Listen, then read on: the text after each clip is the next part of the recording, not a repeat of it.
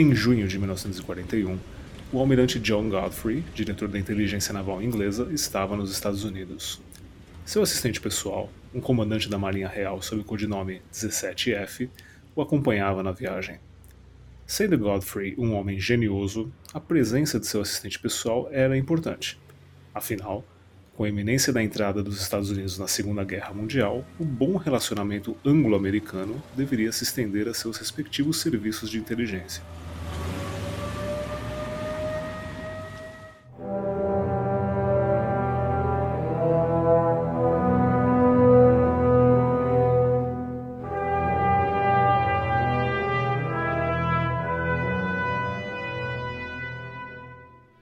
17F tinha grande prestígio na comunidade de inteligência aliada, sendo representante de Godfrey em diversos departamentos militares britânicos, até mesmo no gabinete do primeiro-ministro Winston Churchill.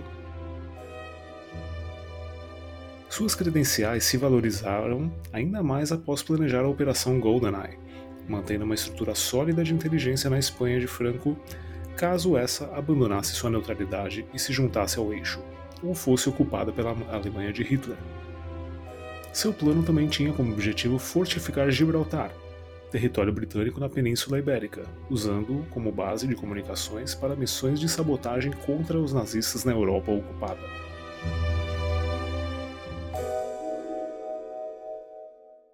Na altura da viagem dos oficiais da inteligência britânica, o general William J. Donovan era designado pelo presidente dos Estados Unidos, Franklin Roosevelt, para uma posição importantíssima na inteligência militar americana, a Coordenadoria de Informações. Tendo diante de si a responsabilidade de criar um serviço de espionagem funcional em plena guerra, ele aproveita de sua posição como intermediário da cooperação de inteligência anglo-americana e solicita a ajuda de 17F. Wild Bill Donovan requisita um memorando detalhado, esmiuçando as estruturas e funções ao inventivo comandante inglês. No memorando, 17F elabora que a nova agência americana de inteligência, por essência, obterá informações tanto por métodos abertos quanto encobertos e, ao mesmo tempo, fornecerá orientação de inteligência. Determinará os objetivos nacionais de inteligência e correlacionará o material de inteligência coletado por todas as agências governamentais. Era o nascimento do Office of Strategic Services, a OSS. Apesar de ter sido dissolvida com o fim da Segunda Guerra, ela é sucedida pela CIA, e muito do seu DNA, criado por 17F, é mantido na nova agência. Donovan ficou imensamente grato ao comandante inglês por sua ajuda e encomenda um revólver Police Positive Colt, calibre 38.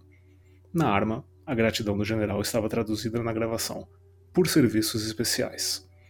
Ela é presenteada ao comandante Ian Fleming, o 17F, em tempos de guerra. E você está ouvindo o que tem Essential Bond, James Bond. Podcast feito por e para Bond Maníacos, onde nos aventuramos no incrível mundo do Agente 007. Eu sou o Thiago Verpa. E eu sou o Yuri de Faria. Antes de 1953, James Bond era só um simples ornitólogo. Depois da publicação de Cassino Royale no ano seguinte, esse nome se transformou numa lenda. Mas quem foi o criador de 007? Venha conosco e conheça um pouco da história do homem que fez do seu alter ego um herói imortal da cultura pop moderna. Fleming. Ian Fleming.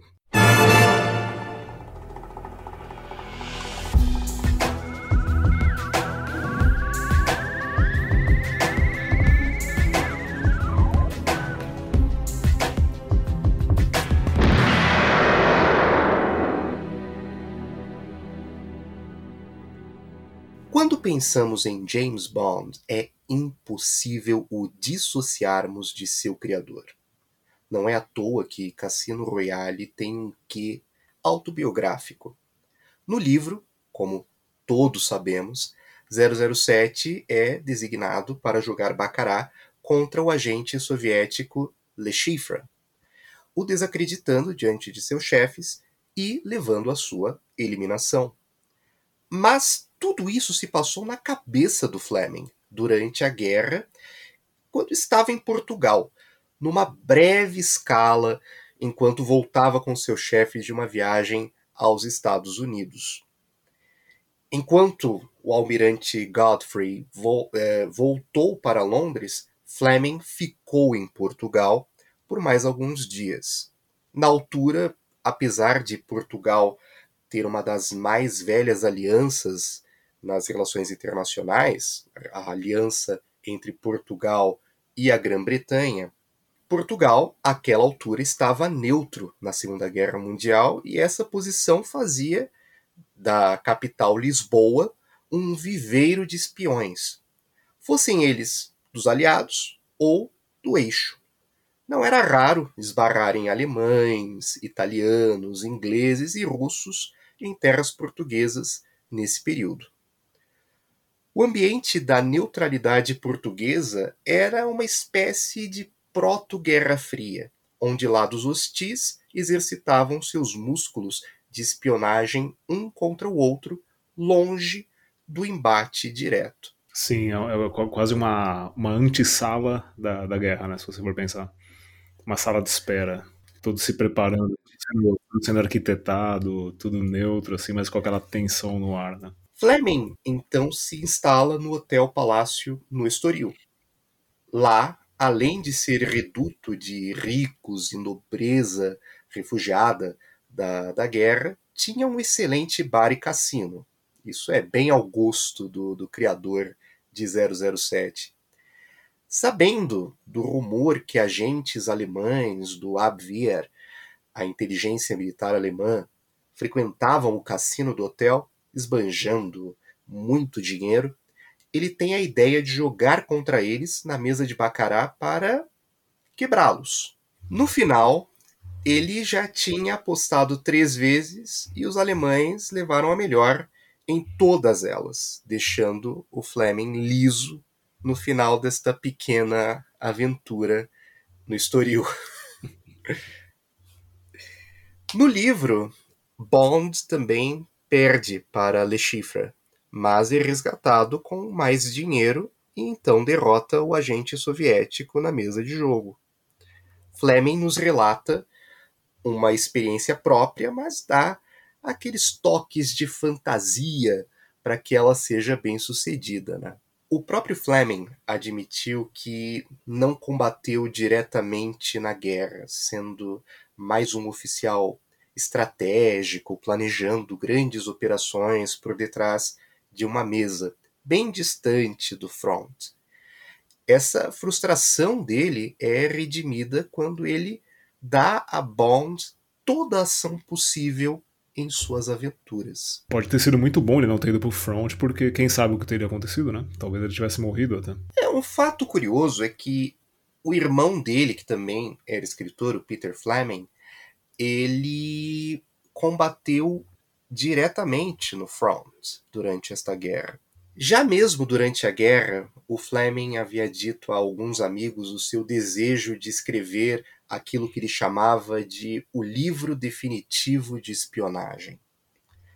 Tendo um escritor bem conceituado em sua família, o seu irmão mais velho Peter, é de pensar se Ian queria seguir os passos do seu irmão ou até superá-lo Apesar de escrever livros que poderiam ser definidos como literatura pulp, por abordar temas de sexo e violência, no entanto, é inegável que Fleming queria ser levado a sério e ir muito além de um H.C. McNeely ou um Sax Homer, autores que Fleming deve ter conhecido em seus anos de rebeldia adolescente no começo do século XX e uh, se inspirado muitas vezes nesses autores. Há muito do Bulldog Drummond, do H.C. McNeely, no James Bond, uh, há muito do Fu Manchu, do Sax Homer, no Dr. No. Portanto, tem essas influências que uh, estavam ali ao redor do Fleming no começo do século XX, mas ele queria ir além, ele queria ser muito mais que um escritor de livrinhos de brochura uh, à venda em bancas de Londres. Ele queria ser um autor reconhecido por seu trabalho. Até, porque toda a experiência e toda a bagagem que ele poderia trazer né, levaria além né, do que esses autores, essas inspirações ofereciam, provavelmente. Oito anos após o fim da Segunda Guerra Mundial, o Fleming ele se casa com a Anne Charteris. No mesmo ano do casamento, ela engravida e, tendo diante de si a famosa crise da meia-idade que todos nós homens vamos passar, nem que seja por um curto período por um longo período das nossas vidas. o Fleming ele se põe a trabalhar na sua propriedade na Jamaica, GoldenEye. E em dois meses nasce de sua máquina de escrever Cassino Royale e com ele James Bond.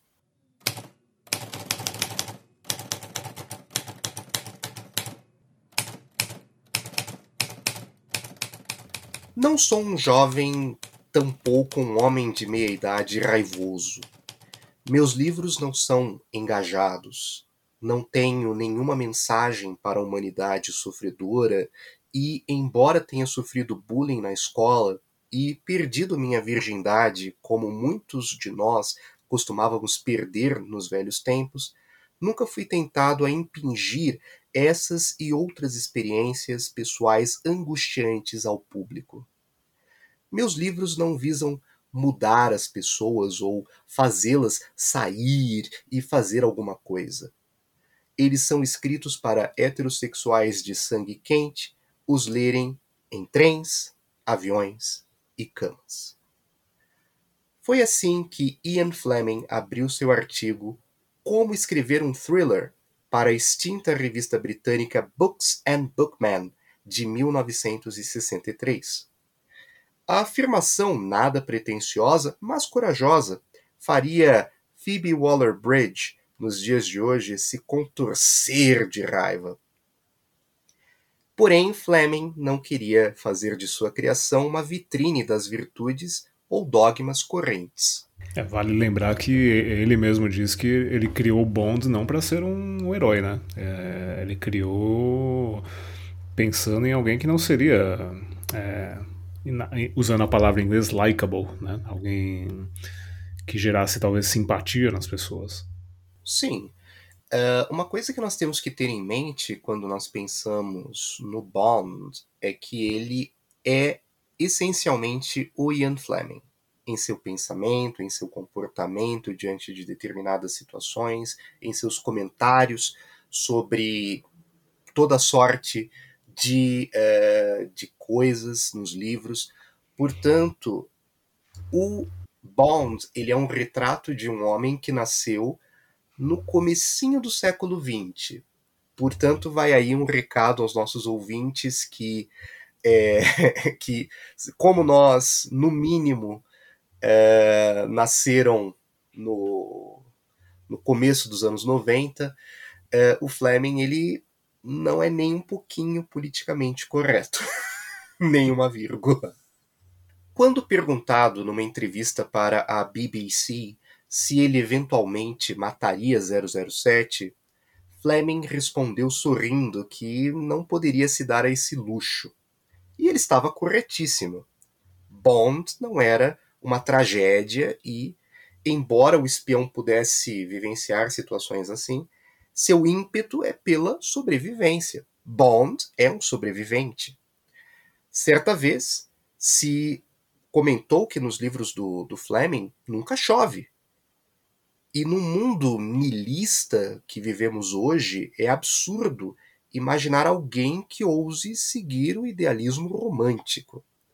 Fleming o seguiu desde o primeiro livro até o último que escreveu na saga 007. Quando Fleming submeteu Cassino Royale para a Jonathan Cape, muitos na editora esnobaram e foi cogitado recusar publicar esse livro. No entanto, o prestígio de seu irmão Peter Fleming fez com que o livro fosse publicado, embora sem fanfarras em 1953. Com o sucesso do primeiro livro da série 007, mesmo essa parceria ter, tendo começado ali um pouco estremecida, fez a Cape mudar de atitude já no, no segundo livro e não fez é, objeções ao publicar Viva e Deixe Morrer.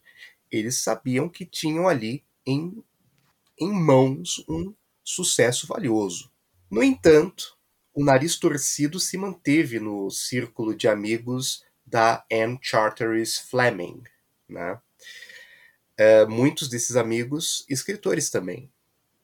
E embora a princípio tenham incentivado o Ian Fleming a escrever, conforme os livros foram sendo publicados e a, e a popularidade de James Bond foi aumentando, ele não era tido, o Fleming não era tido como, entre aspas, um deles. Esse snobismo que nós vimos na Jonathan Cape, ele pode ter acabado lá, mas dentre esses amigos é, inteligentinhos da esposa do Fleming, ele se manteve. E onde estão esses amigos agora? Além de mortos, sem fama. é verdade, é verdade. Fleming nunca negou que suas principais motivações a escrever eram o seu próprio prazer naquilo que fazia e o dinheiro que isso proporcionava. Entretanto, isso não significa que seus livros eram mera ficção barata produzida em escala industrial. Ian escrevia de forma contundente e sucinta, sempre tendo como objetivo 60 mil palavras por livro. O seu estilo, aguçado por seu histórico como jornalista e militar, foi marcado pela observação precisa, o uso criterioso de detalhes concretos combinados a uma dicção clara e nem um pouquinho pomposa. Podemos afirmar sem medo de errar que o Fleming era o mestre da descrição detalhada sem ser enfadonha.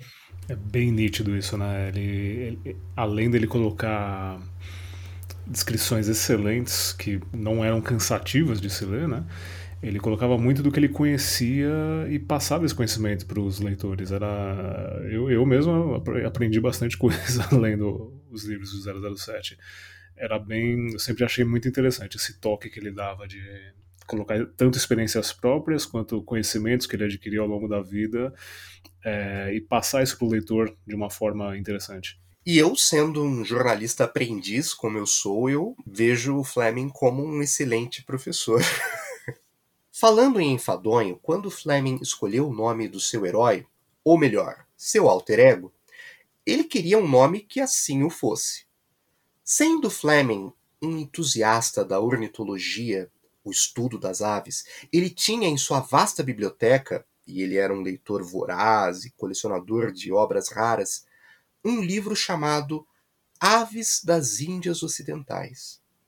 E seu autor era um certo ornitólogo americano chamado James Bond. E o resto é história, né?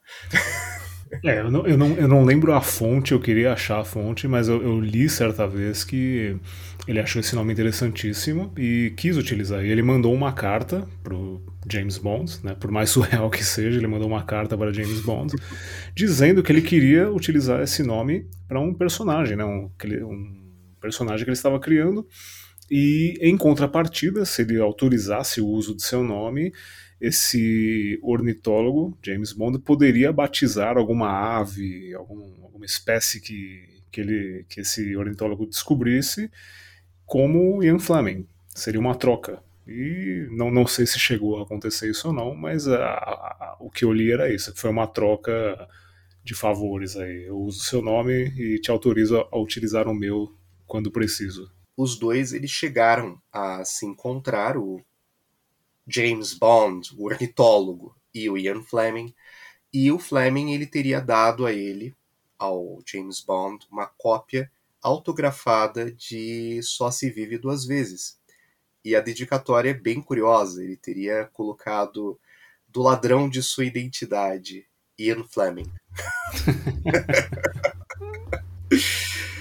E dizem, tem o, o prefácio do Anthony Burgess para. Uh, aqui no Brasil foi lançado na, nas edições Pocket, nos anos 90, de Cassino Royale, Vive e Deixe Morrer e Diamantes São Eternos. E esse prefácio foi escrito nos anos 80, em que o James Bond ele passava, o ornitólogo novamente, ele passava por alguns problemas na alfândega com os oficiais de, é, de inspeção de, de, bagagem fazendo fazendo troça, fazendo graça dele, dizendo, perguntando onde ele escondia a bereta. Fleming não queria que o nome de 007 fosse pretensioso. Isso ele reservou para as Bond Girls, os vilões e alguns outros personagens que povoam o mundo do 007 literário. É de sua mente fértil que vem nomes como Honey Rider, Pussy Galore e Mary Goodnight. Isso para citar alguns dos muitos. Porém, outros nomes viriam de afetos e desafetos de Fleming.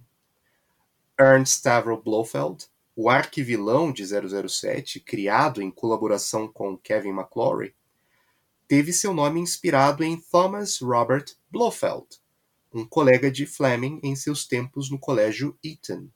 Francisco Escaramanga, o homem da pistola de ouro, tem seu sobrenome emprestado de outro egresso de Eton, que Fleming abertamente detestava, tinha uma rivalidade com ele no colégio, um cara chamado George Scaramanga. Sir Hugo Drax, o terrorista traidor de O Foguete da Morte, embora sua personalidade seja basicamente a de Otto Skorzeny, teve seu sobrenome emprestado de um conhecido do Fleming, o almirante Sir Reginald Drax. E, para completar, Felix Leiter, o amigo americano de Bond, teve seu nome inspirado em Ivar Felix Bryce, quem ouviu o nosso episódio sobre Kevin McClory vai se lembrar de Ivar Bryce. É, esteve envolvido também no caso Chantagem Atômica. E no casal Tommy e Marion Otzi Leiter. Casal este que apresentou Fleming ao presidente dos Estados Unidos, John F. Kennedy. E tem uma história interessante que a Marion Otzi Leiter foi quem deu ao Kennedy a altura, ele estava ele estava doente, ele era o Kennedy ele era um homem que tinha um problema de saúde que eu não me recordo os detalhes, mas na altura ele estava doente e queria alguma coisa para ler. E pediu para Marion um, um conselho, alguma alguma obra que pudesse dar para ele. E ela dá Moscou contra 007, do Fleming, e nós sabemos que esse livro causou uma enorme impressão no, no presidente Kennedy. E um pequeno adendo também, é, acho que a, a, maioria dos fãs sabe, né, mas M, que é o chefe do Bond, o chefe do MI6, era como Fleming chamava a mãe dele. Ao todo, o criador de 007 nos legou uma saga de 14 livros dois deles sendo coletânea de contos. Fleming cumpriria religiosamente o seu compromisso com o editor William Plummer, entregando uma aventura de James Bond por ano. Conquanto pode-se dizer que exista uma fórmula para as aventuras de James Bond, não confundir com a fórmula dos filmes que tem lá as suas diferenças, muitas vezes Fleming tentava fugir dela e nos entrega experimentos ora curiosos, ora excepcionais. Um bom exemplo é o conto O Quantum de Refrigério. Por favor, não confundam com o medíocre filme de 2008 da era cringe, digo, era Craig. Veja bem, veja bem, veja bem. e esse conto ele está presente na sua primeira coletânea é, Para Você Somente. No Brasil foi lançado com esse título, embora a tradução correta seria Somente para Seus Olhos. O conto em nada se assemelha a uma história Bond padrão. E Fleming fez isso de propósito, fazendo uso do estilo da prosa de W. Somerset Maugham, um autor que o Fleming admirava profundamente. Esse conto é extremamente curioso e surpreende pelo teor do, do, do, do seu conteúdo, né? Porque você espera uma aventura, você espera alguma reviravolta, alguma coisa assim, e na verdade é, é uma conversa entre pessoas em um jantar, né? Entre o Bond e. Eu esqueci o nome do, da outra parte, mas é uma conversa entre os dois, entre um jantar e é muito interessante, muito interessante mesmo. Quem, quem nunca leu, por favor, leia. Se você está esperando encontrar nesse conto o, o Agostinho francês que tem lá no, no filme do Craig, a Camille, o, o Hotel no Deserto, não, você não vai encontrar isso nesse conto. Não vai. Não. Para sua sorte, você não vai encontrar. Não, veja bem, veja bem, veja bem.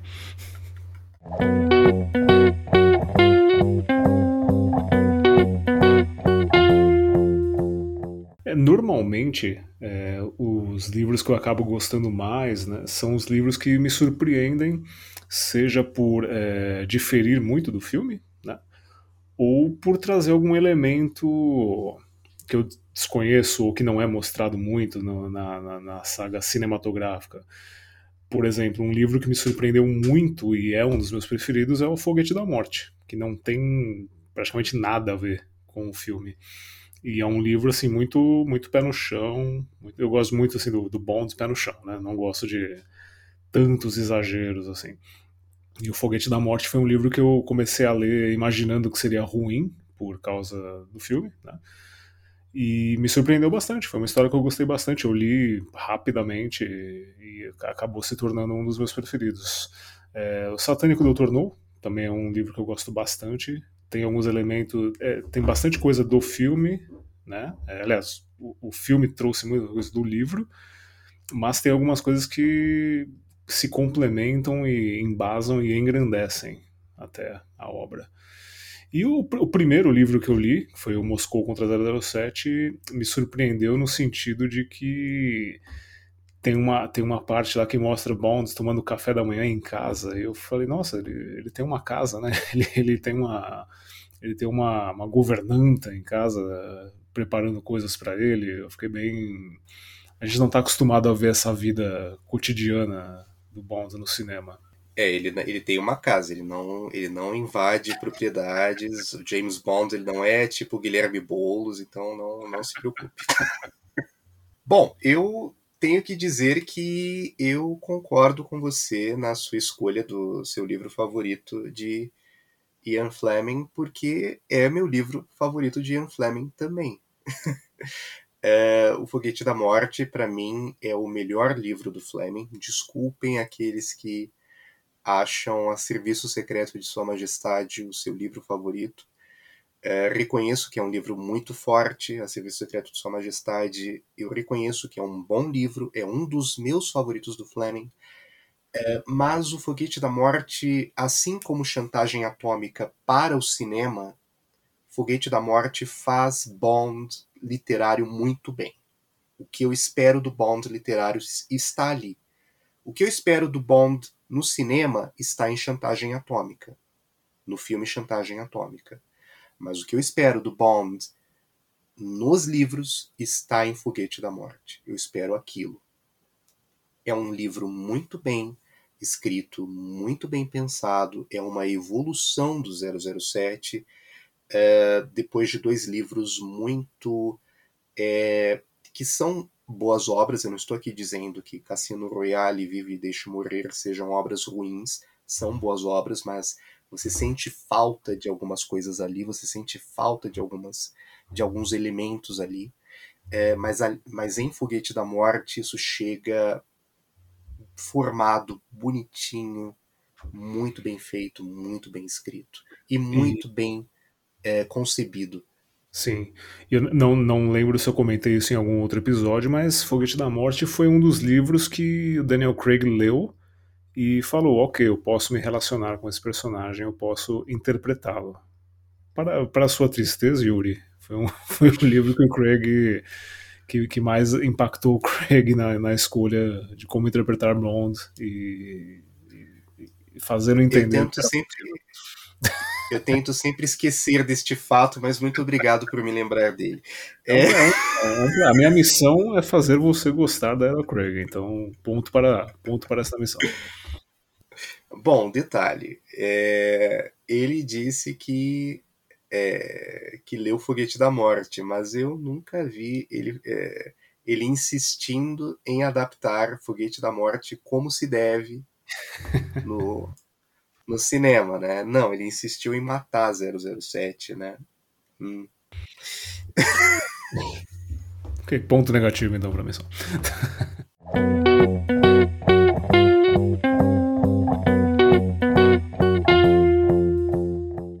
uma coisa que me agrada nos livros também, quanto aos personagens, né? É, é que os livros têm, têm personagens que não foram levados às telas, como a, a Louisa Ponsonby, que é a secretária do Bonds, né? A, a Money Penny é a secretária do M. Né? Mas poucos sabem que o Bond tem sua, sua secretária. É uma secretária que, que cuida do, do, das tarefas dos agentes 00, né? E acho bem interessante ela no mundo literário. É, gosto da relação do M com o Bond, é, que muitas vezes não se transmite tanto na, na, na, parte cinematográfica. Nos livros parece uma coisa mais. Uma, uma relação talvez um pouco mais próxima. Né? Não, não, que os filmes não, não relatem isso, mas muitas vezes a gente vê Bond é, jantando com M ou algo do tipo.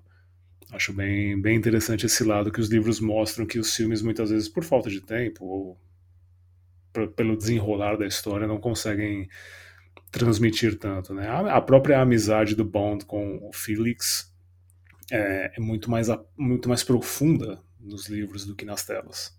Acho bem interessante.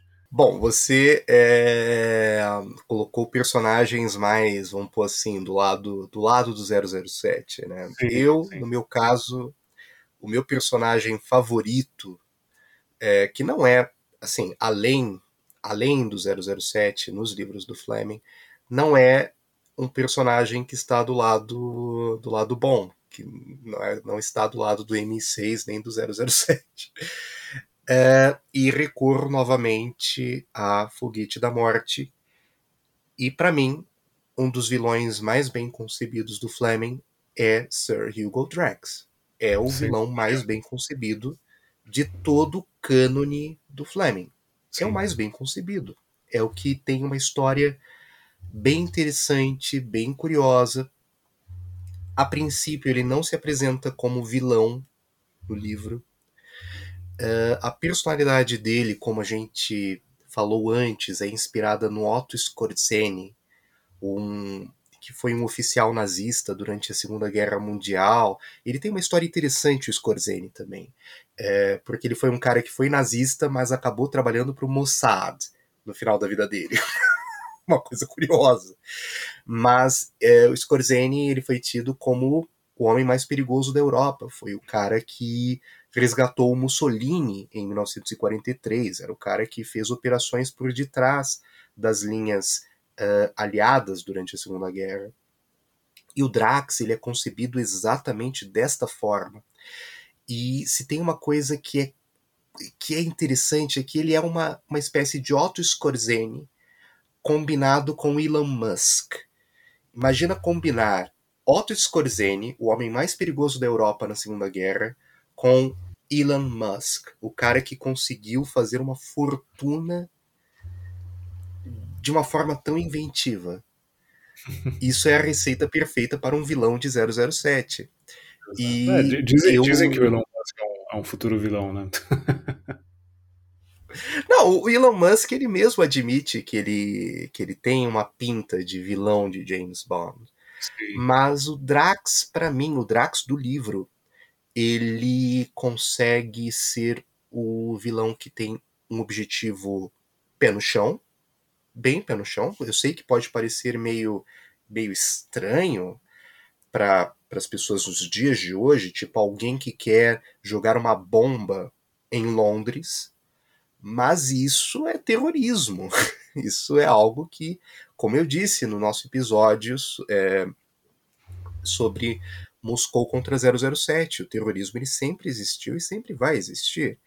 Sim. E é um motivo bem pé no chão e é um personagem que ele fica na sua cabeça durante o livro todo, durante hum. o livro todo.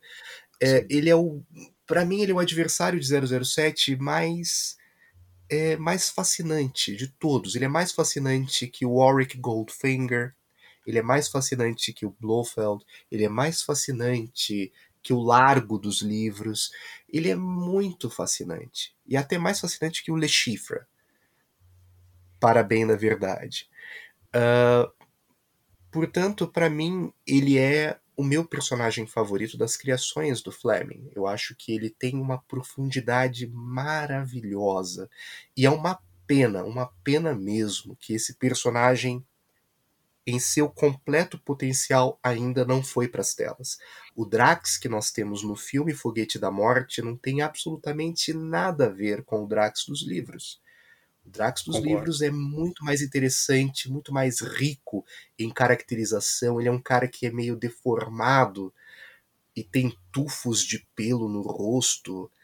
É, que o Bond ele até diz que parece meio um bicho-papão, alguma coisa assim. E é, é um ser meio grotesco, meio.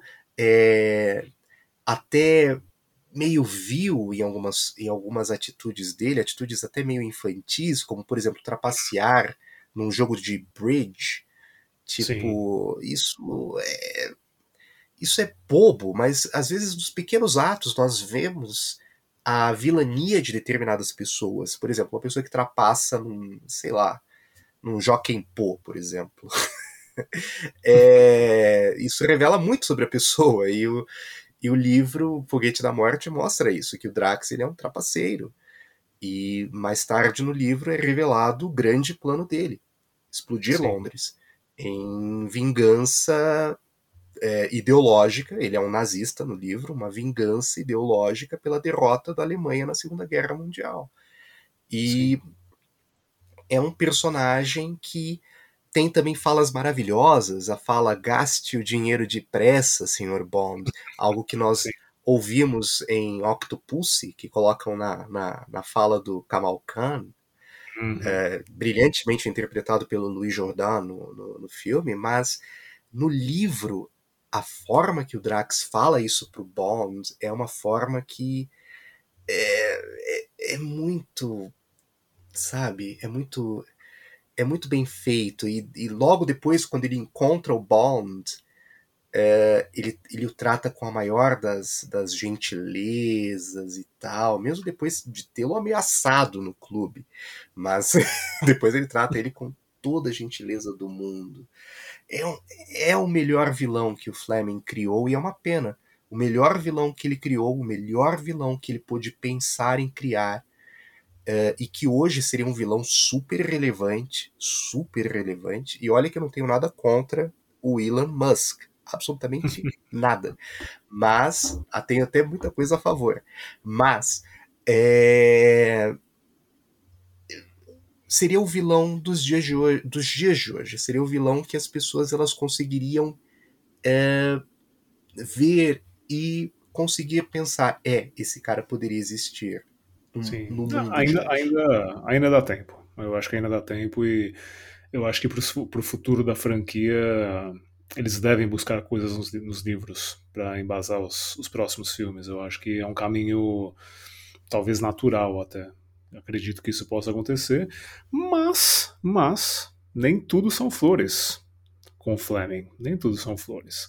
E apesar de livros incríveis e personagens majestosos que nós temos, Fleming também deu algumas pisadas na bola, podemos dizer assim, né? Vou, tenho que destacar aqui é, o livro é, O Espião que Me Amava, que para mim é o, é o, mais fraco já escrito por ele. Ele tentou fazer um experimento, tentou trazer uma abordagem nova, uma tem, tentou fazer algo aí que para mim não funcionou. Para mim, Bond aparecer quase no, no, fim do livro, não e assim a, o livro ser sobre a, a ótica de uma outra pessoa, para mim não, não, não, não funcionou. É interessante a tentativa, mas para mim não, não coube muito bem. Eu discordo, discordo um pouco na, na sua escolha de livro fraco do Fleming. Eu gosto de O Espião que Me Amava, no Brasil foi lançado como Espião e Amante. Sim. E eu, eu, eu entendo que não é o favoritinho, não é o, o livro amado por todos os, os fãs de 007, tem aqueles que têm problemas enormes com esse livro, mas é, para mim é um livro muito bem escrito, muito bem criado. O Fleming ali ele tentou de fato um experimento depois de chantagem atômica que para mim funciona esse experimento. É como se fosse é, uma aventura de 007, mas ao mesmo tempo não é. É tipo Bond, mas só que dentro, inserido dentro de outro contexto. E eu gosto disso. Eu gosto quando o Fleming ele foge um pouco da, da fórmula. Eu gosto disso. Eu, eu vejo isso com bons olhos quando ele faz, quando o Fleming faz. Bom, o próprio Fleming vai contra você, porque ele mesmo não autorizou o uso do livro como adaptação para o cinema. Né? Ele, ele, ele, mesmo não gostou do, do, próprio resultado. Eu entendo, eu, eu acho realmente assim, é, é, bom às vezes você variar um pouco e, e acho que até como, como autor deve, deve ser meio cansativo você seguir sempre a mesma linha, sempre a mesma coisa, você quer trazer elementos novos, né? Só que você como fã, como admirador, você vai atrás de um livro, você busca conteúdo e você pega, imagina na época, né, você compra o livro sedento pela nova aventura de Bond e você passa mais de 50% do livro vendo outra pessoa, vendo a aventura de outra pessoa. O Bond é um acaba sendo um coadjuvante nessa história. É, mas eu gosto. Eu confesso que sim, eu gosto. Sim. Eu quando eu li esse livro, eu eu gostei. Eu acho eu achei que foi uma boa decisão Achei que foi uma boa decisão do, do Fleming. eu acho que foi uma boa decisão. E outro detalhe é que o Fleming ele não autorizou a publicação desse livro em brochura. Quando a Pen Books o consultou na época se ele queria que esse filme fosse, que esse livro fosse publicado em, é, em brochura, edições mais econômicas, ele não quis. Uh, e só foi publicado em brochura depois que ele morreu. Uh, eu, assim, eu gosto de Espião que Me Amava, do livro Espião que Me Amava, eu acho que, que é uma obra curiosa e interessante. O Fleming, ele sempre, quando ele foge do, do padrão dele, eu acho legal. Mas, bom, eu aqui defendendo o Espião que Me Amava, mas eu não estou falando do, do, livro que eu acho mais fraco do, do Fleming. E, para mim, o livro mais fraco de todos os livros que ele escreveu, de todos os livros, e aí eu estou incluindo também é, os livros de contos, as coletâneas de, de contos, é Os Diamantes São Eternos. É o livro mais fraco dele, na minha opinião. É um livro que não tem imaginação, é um livro que a trama é fraca, eu, e quando nós falamos de Fleming, nós estamos falando de momentos memoráveis, momentos inesquecíveis de seus livros. Foguete da Morte, eu posso citar aqui inúmeros momentos inesquecíveis do livro. Inúmeros. Inúmeros, inúmeros, inúmeros. Do começo ao fim. Cassino Royale também. Vive e Deixe Morrer também.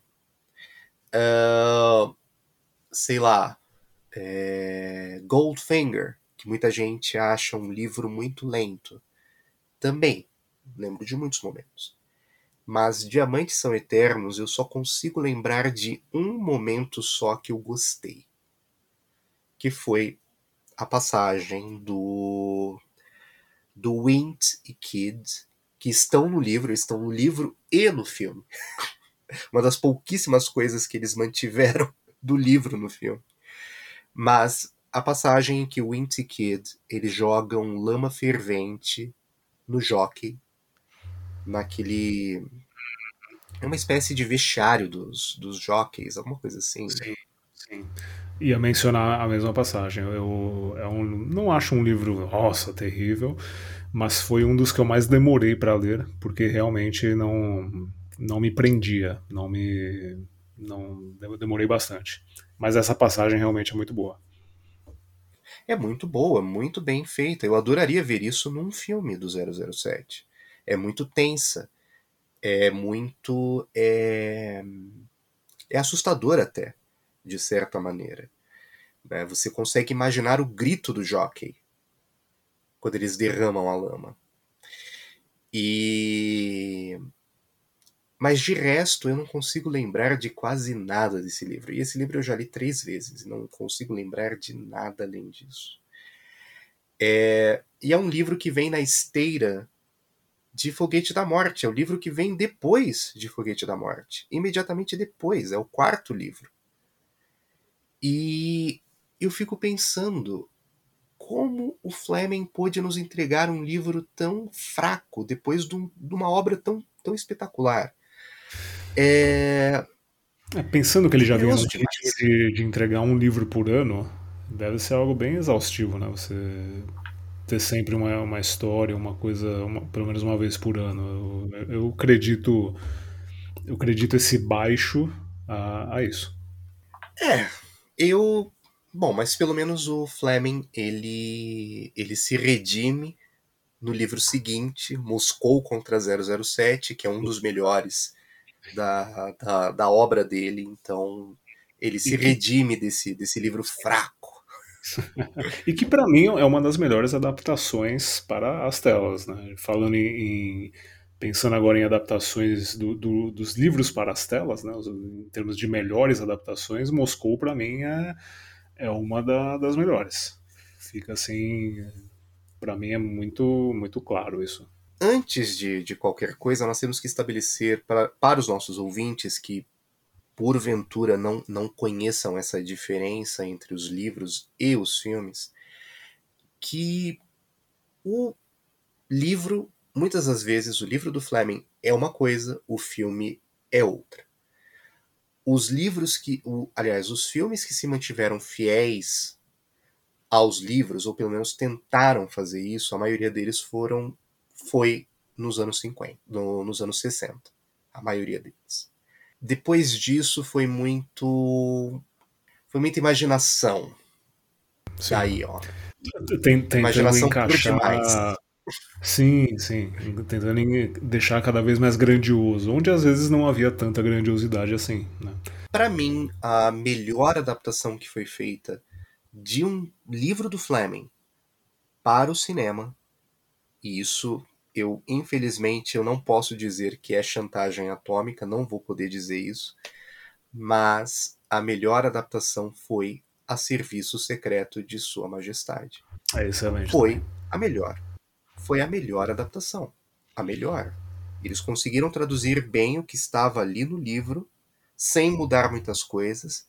Aí, quando eu digo mudar, é mudar fundamentalmente, mudar na sua essência. Sim sem mudar fundamentalmente nada e manter tudo ali.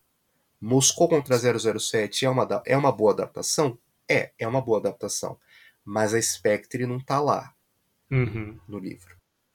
Sim. Então, perde para mim nesse aspecto. É, o, o, o, pecado para mim, usando essa palavra, né, o pecado para mim de A Serviço Secreto de Sua Majestade, o filme, é, ele tentou ser tão fiel que ele criou alguns furos de roteiro, como por exemplo, né, na ordem dos livros, só se vive duas vezes vem depois.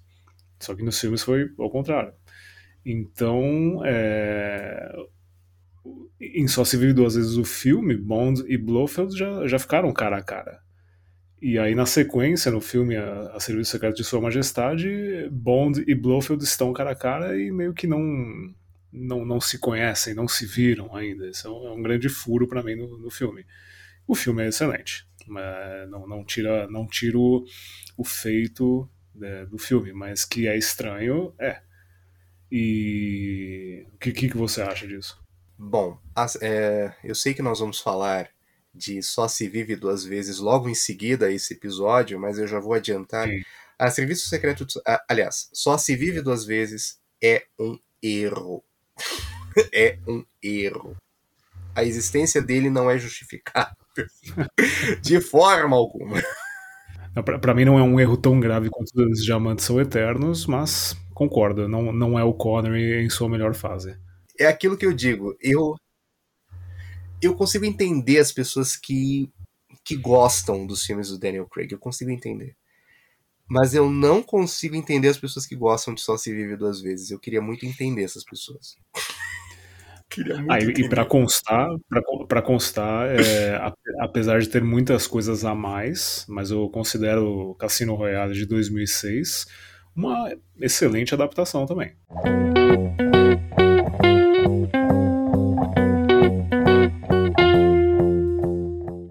Ian Fleming foi além de escrever James Bond. Dois livros de não ficção, Os Contrabandistas de Diamantes e Cidades Fascinantes, são exercícios jornalísticos que são testamento da sua habilidade tão bem desenvolvida em seus tempos de Reuters. No entanto, para além de 007, uma obra infantil, e isso mesmo, pessoal, uma obra infantil se destaca o Calhambeque Mágico ou Tiri Tiri Bang Bang. O livro, escrito para o seu filho Casper, é uma obra divertida que demonstra versatilidade e enorme talento do, do Fleming como escritor.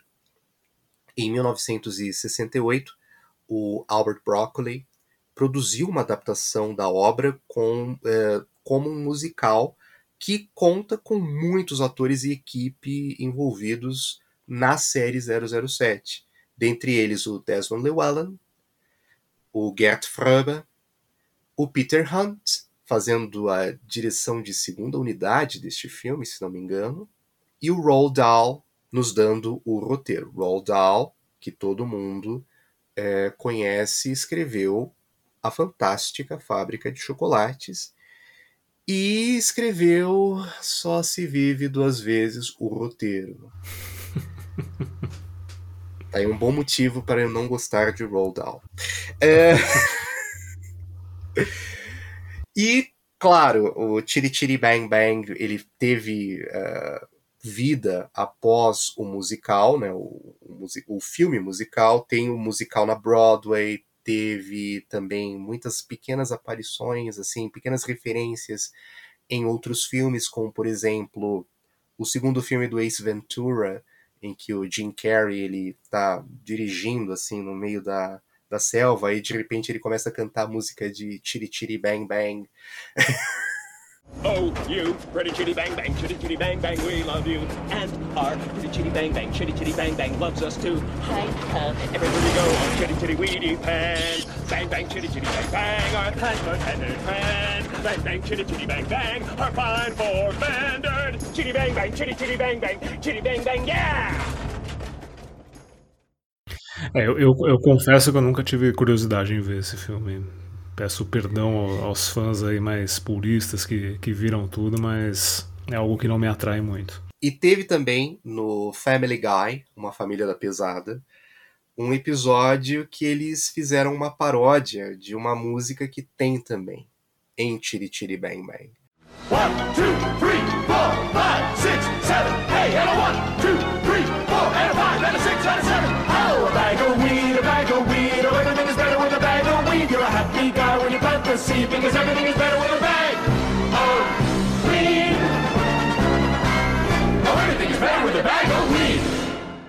É... Enfim, teve vida após a, a sua a sua primeira aparição. Né? O Fleming ele também foi interpretado em telefilmes e séries. em 1989, Charles Dance, que viveu um dos capangas do Cristatus em 007 Somente para Seus Olhos, encarna o criador de 007 em Espião de Ouro, que também é um filme de TV a cabo. E neste mesmo telefilme, um jovem Christoph Waltz aparece interpretando um espião alemão. Porém, no ano seguinte, temos a mais curiosa interpretação de Fleming numa película biográfica.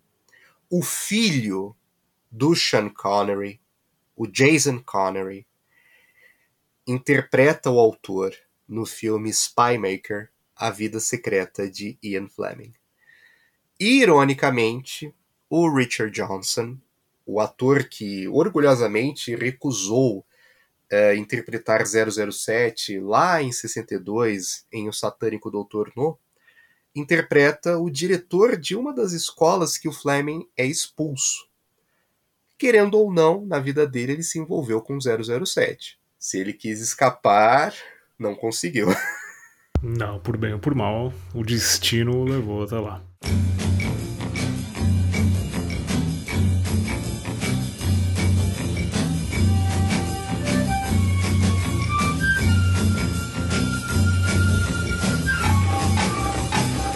O criador de 007 também participou ativamente da elaboração da série O Agente da Uncle, juntamente com Norman Felton.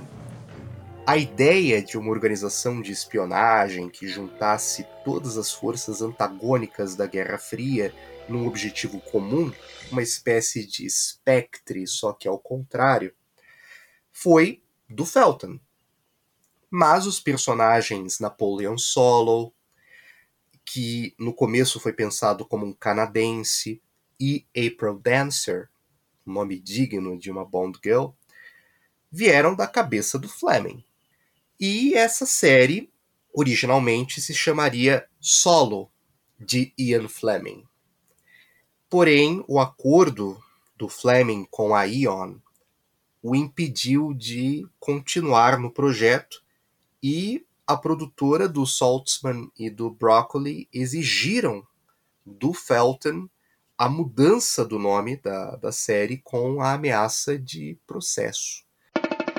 Enquanto os livros do Fleming chegavam no máximo com o atraso de um ano na terra do tio Sam, aqui no Brasil a história foi bem diferente. Os livros de James Bond só chegaram aqui em Terra Brasilis em 1960 e, para a frustração de qualquer fã brasileiro de 007, só dois títulos: Espionagem, a Rússia põe o amor a seu serviço e Terror no Caribe, as primeiras traduções de Moscou contra 007 e o satânico Doutor No, respectivamente. Cassino Royale, e as obras restantes de Fleming só foram publicadas aqui no auge da Bond mania mundial em 1965. É, não, não só os filmes são traduzidos de forma, às vezes os títulos de filmes são traduzidos meio de forma ruim, né? Mas os, alguns livros também. Isso já, já é histórico. ok. No feriado de 7 de setembro de 1965, o colunista literário José Conde anunciava no jornal carioca Correio da Manhã a chegada dos livros do Fleming aqui no Brasil. E aqui abro aspas. É cada vez maior o interesse dos leitores pelas emocionantes aventuras de James Bond, o famoso agente secreto 007, enamorado da morte e também de belas, quase sedutoras e quase sempre sinistras mulheres. Assim, registramos hoje o aparecimento de mais duas novelas narrando as peripécias do personagem criado pelo inglês Ian, e aqui o colunista errou o nome, trocando N por M. no caso ficou Ian e não Ian. Fleming. Uh, as obras seriam O Foguete da Morte e Cassino Royale. A primeira, traduzida por Álvaro Cabral, e a segunda por Tomás Souto Correia. lançamentos da editora Civilização Brasileira. Fecha aspas. Todos nós brasileiros, fãs brasileiros de 007, conhecemos os livros é, de 007 lançados pela civilização brasileira. Todos nós temos, nem que seja no mínimo, um livro dessa editora. Sim, é, é, é o que tem para hoje, não é mesmo? é, e o que marca nessas obras da civilização brasileira são as capas é, que eles lançavam para 007. São capas curiosíssimas e muitas vezes com ilustradores é, anônimos. E a capa deles, da civilização brasileira aqui no Brasil, dos lançamentos de 007, que eu acho mais curiosa, é justamente de O Foguete da Morte. Estou aqui eu de novo elogiando esse livro. É, a capa com vários furos de olhos em preto e branco é curiosíssima. Tem, você pode traçar N interpretações ali do, do que esses olhos significariam. E falando nisso, outro detalhe impactante das obras do Fleming são as capas, e aqui eu me refiro às icônicas ilustrações das primeiras edições britânicas publicadas pela Jonathan Cape. Embora os quatro primeiros livros tenham capas de outros ilustradores, dentre eles o próprio Fleming, Richard Chopin criou o visual associado ao Bond literário, com fundo, é, com fundo de madeira, destacando algum elemento marcante da trama, e uma ou duas mosquinhas, que eram marcas registradas do ilustrador. Em algum ponto da capa, elas iriam aparecer ali. Chopin ilustrou desde Moscou contra 007 até o último livro do Fleming, Encontro em Berlim, com a exceção de O Satânico Doutor No, que foi ilustrado por Pat Marriott. E aqui nós é, podemos aqui escolher qual delas seria a nossa, a nossa favorita, né? Eu digo sem medo de errar que a minha capa favorita, criada pelo Richard Chopin, e nossos ouvintes, eu, eu convido os nossos ouvintes a buscarem uh, essas imagens uh, na internet, porque são maravilhosas. A minha capa favorita é do Espião que Me Amava, que eu acho que foi muito bem desenhada pelo Chopin e traduz muito bem a, a história em si. É, eu vou, vou discordar um pouco de você. Acho as capas muito bonitas. É... Do Chopin, eu vou dizer que a minha favorita. Eu já digo que assim, não, não são as minhas favoritas. Eu, depois eu vou falar das minhas favoritas em si. Mas do Chopin, eu acho que a capa de A Serviço Secreto de Sua Majestade é a, é a minha favorita. Mas eu, eu, eu acho belíssimas, belíssimas, adoro as capas dos livros da, da Great Pan eu acho as capas da Great Pan dos anos 50 maravilhosas. Assim, eu acho ilustrações que transmitem muito bem é um, um senso de aventura. Gosto bastante. Né? São vários autores, né? não, não é um único, mas eu acho aquelas capas assim fantásticas. Queria, que, quero muito ter um, um desses livros com essas capas na minha coleção, ainda não tenho nenhum. É, eu tenho aqui a edição de Viva e Deixe Morrer com essa com essa ilustração. Sim, sim.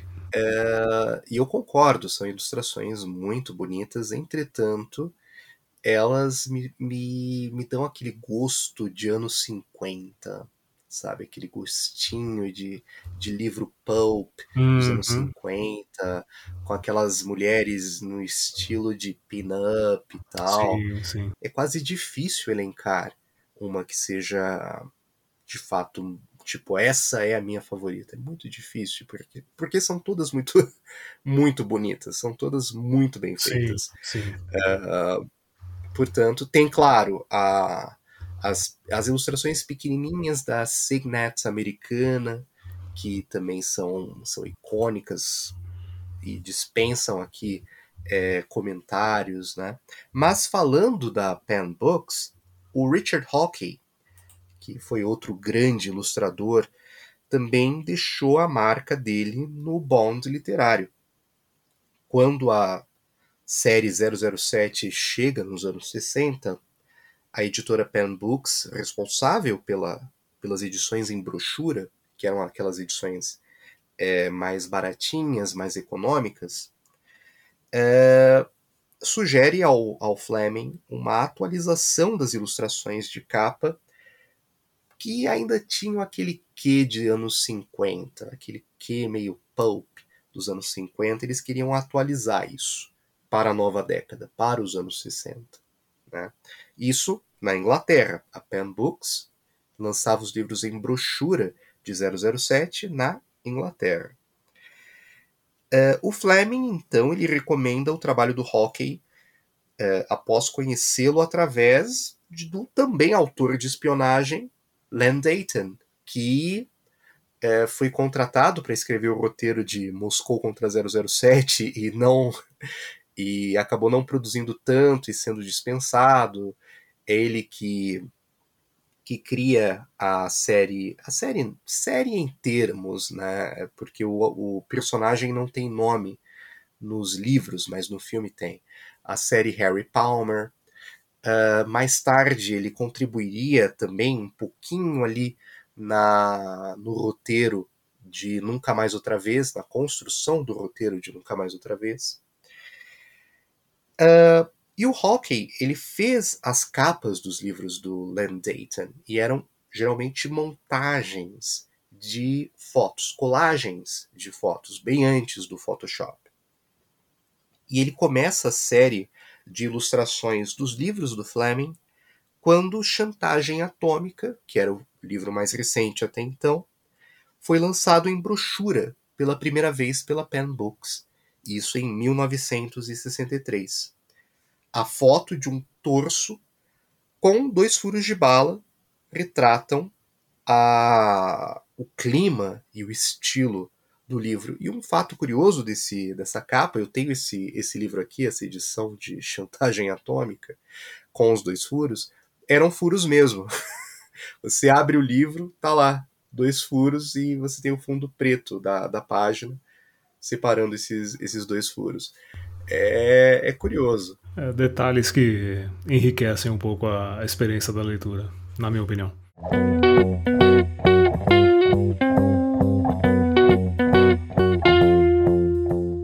E aqui finalizamos nosso episódio dedicado a Ian Lancaster Fleming. Ironicamente, na semana passada se comemorou o 69 aniversário do primeiro lançamento de Cassino Royale no Reino Unido. E iremos meio que homenagear Cassino Royale quando abordarmos a versão, a terrível versão de 1967, muito em breve. Me desejem sorte, ouvintes. Entretanto, Quintessencial Bond retornará com 007 Só se vive duas vezes. É, aí eu vou precisar de sorte também, porque esse filme, meu Deus. Até mais, pessoal. Até mais, pessoal. Até mais.